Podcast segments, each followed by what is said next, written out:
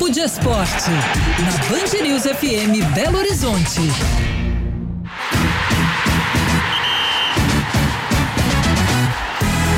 Papo de Esporte com André Salles aqui conosco. Tudo bem, André? Tudo ótimo, Bruno, também a Gabi, os nossos ouvintes. Estou aqui para falar de futebol. Uhum. Vamos lá então, porque no fim de semana pode ter estreia no Cruzeiro, né, André? Gilberto e o William já estão aí é, prontos para estrear com a camisa azul. Do é, duas situações diferentes, né? O Gilberto veio dos Emirados Árabes Unidos, né? Um futebol com um padrão de exigência muito mais baixo, jogadores que têm outras profissões, treinos à noite, enfim, tudo aquilo que a gente já sabe.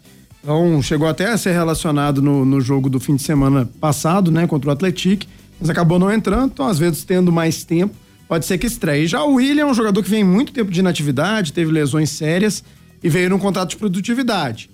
É, as informações que vêm do, do, de fontes ligadas ao Cruzeiro são de que a recuperação foi muito boa e que ele pode então ser relacionado para esse clássico contra o América. Então fica de fato essa expectativa para essa possibilidade de dupla estreia, dois jogadores bem conhecidos do nosso futebol. Falando agora do Atlético, o, o Gabi, hoje a gente teve duas informações interessantes, né? Primeiro essa negociação do Fortaleza pelo Caleb que uhum, teria se sim. intensificado, né? E ao mesmo tempo o Natan, que estava fora dos planos após ter não ter se representado no Fluminense, é, voltar aos planos de fato do técnico Eduardo Cudê, né? Pois é, e essas duas informações acabam coincidindo, porque são dois jogadores que atuam no meio de campo. A gente tinha essa indefinição em relação à situação do Natan, ele se recusou a continuar no Fluminense, né? O Atlético já tinha até é, definido esse empréstimo novamente para o Fluminense, mas o jogador não se reapresentou, disse que queria atuar pelo Atlético e o Atlético chegou a dizer que ele não estava nos planos e agora a gente tem essa reviravolta, né? O Natan pode aparecer então como opção dentro do elenco do Atlético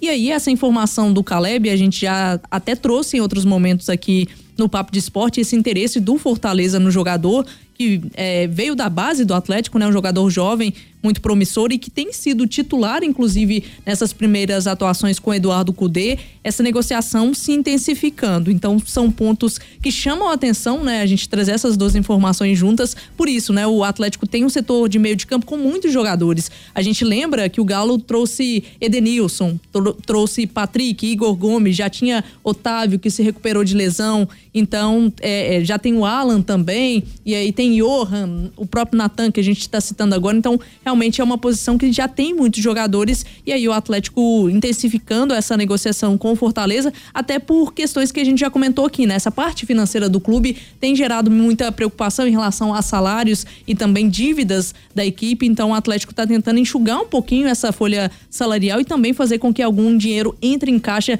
para ajudar nessa situação financeira que não é muito boa lá do Galo. Agora, pra gente fechar, André, o América hoje anunciou mais duas contratações para a sequência da temporada. O goleiro Matheus Pazinato vem do futebol português e o Mikael estava fora dos planos do Mano Menezes lá no Internacional. Ele pertence a um clube italiano. O que, que você tem a dizer desses jogadores? É, o Matheus Pazinato é um goleiro que a gente acompanha menos, né? Ele vem do futebol português. É, acaba então sendo esse reforço para ser uma opção, né? Quando não tiver o Cavicchioli, que é o titular absoluto. Agora, sobre o, o Mikael, eu, eu tenho minhas reservas à contratação. É, a principal delas é a necessidade. O América está indo para cinco centroavantes.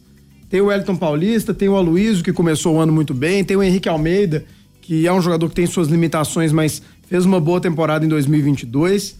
É, ainda tem o Mastriani, que está lesionado, e agora contrata um quinto atacante. Eu, sinceramente, não consigo entender essa contratação. É, e acho que é gente demais para uma função só, porque a maioria desses atacantes não dá para jogar com dois deles, sabe? Ainda mais pelo estilo de jogo do técnico Wagner Mancini, que gosta de dois jogadores pelas pontas e um centroavante fixo, né? E também olhando a carreira do Mikael, ele não vem num bom momento há muito tempo, né? Fez um, um bom campeonato brasileiro pelo esporte, é, mas é, tenho até minhas dúvidas em colocar como excelente, como muita gente coloca. Acho que ele foi bem, é, foi para Salernitana na Itália, não foi bem, acabou voltando para o Internacional. O Internacional teve dificuldades, dificuldade com balança. Então, um jogador que não se firmou e agora vem para o América tentando recuperar o bom futebol. Agora, será que tendo quatro jogadores da mesma posição era o caso de contratar o Mikael para tentar recuperá-lo? Fica a dúvida, mas assim, é um jogador que pode agregar, sem dúvida, e tem seus valores. Já, como eu disse, já fez um bom brasileiro pelo Esporte Recife alguns anos atrás. Amanhã a gente retoma os assuntos do futebol mineiro com pré-rodada. Valeu, André. Combinado, um grande abraço.